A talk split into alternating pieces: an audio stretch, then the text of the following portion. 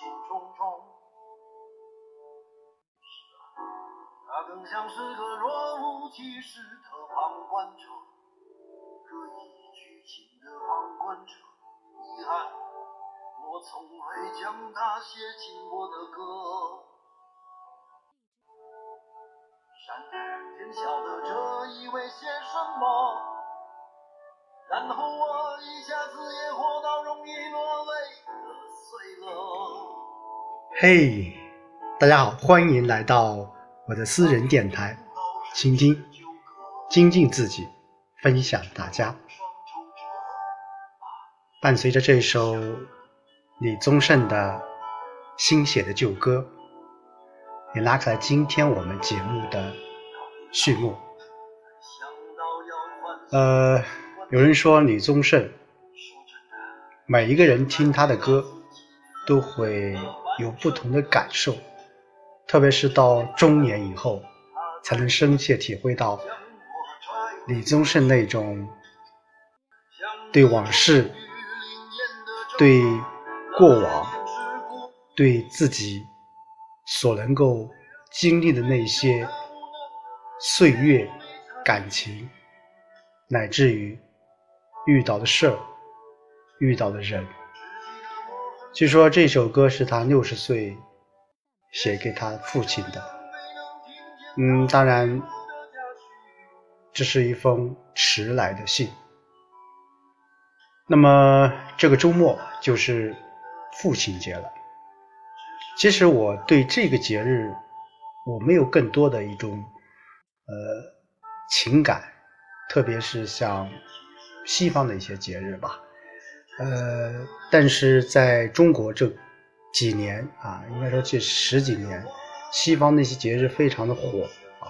当然，对于这样的一些节日，我个人觉得，呃，我们顺其自然。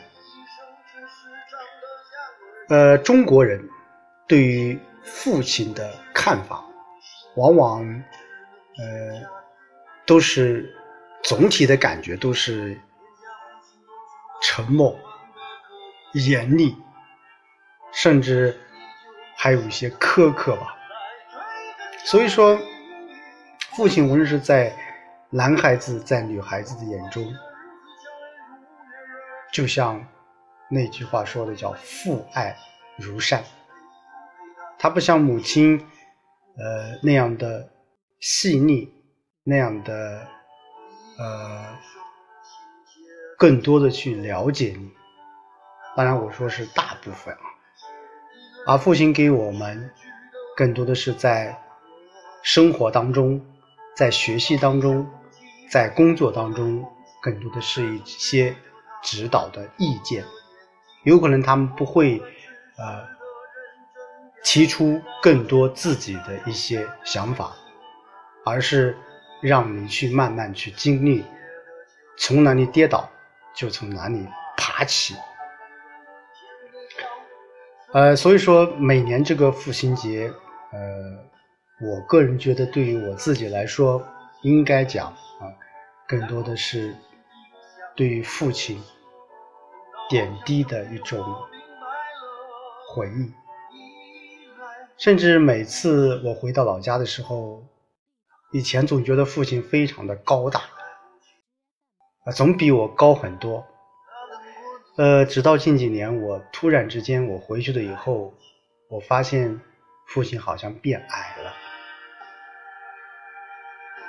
变得很柔弱了。甚至有一点衰老的迹象，不是我小时候看到的那种高大威猛，甚至能够给我一切的安全感的那个父亲。啊，现在我回到家里面，当然我跟我的父亲最多的。交流的机会，那就是喝酒。呃，喝酒的过程当中，我们会打开一些话匣子，同时也会把我在呃工作当中的一些呃简单的问题和他汇报一下。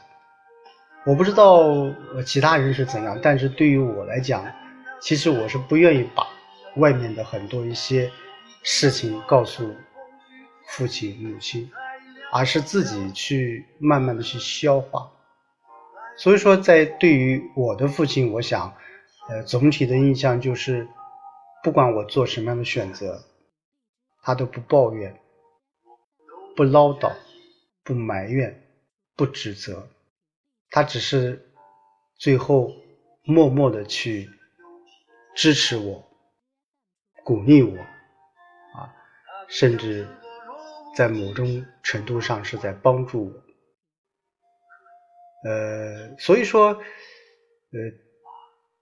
在随着自己当父亲，并且到了中年以后，啊，我也才深切的体会到了。李宗盛这首歌叫《新写的旧歌》，没错，他有可能是最主要是想写给他已过去的父亲，但是对于我来讲，对于我们所有的呃儿子或者是女儿来讲，我想更多的是一种安慰，是一种祈祷。甚至是一种祈福吧。祝愿我的父母、你的父母，我觉得啊，什么天下的父母平安健康，应该说是我们作为子女最大的一个心愿。所以，我想，嗯，在父亲节来临，在端午节来临之前吧。也借这样的一个平台，向所有的呃父亲、母亲、父母亲们说一声谢谢，你们辛苦了。就像到临老才想到要反省父子关系，说真的，其实是在回答敷衍了半生的生命体。我们想。珍惜现在，珍惜当下，做好属于自己的事情，也许是对父亲最大的一些安慰。嗯，哎，这几天非常的忙啊，特别是从转换角色以后，从一个选派干部到呃现在又从事新闻网的编辑记者，很多新的东西要去适应，呃整天觉得很忙，呃。从某种程度上来说，我觉得忙也是一种生活，啊，也希望自己在未来的生活里啊能够如意，啊能够平安也健康。那也祝福祝愿所有的朋友们端午节安康，父亲节快乐健康。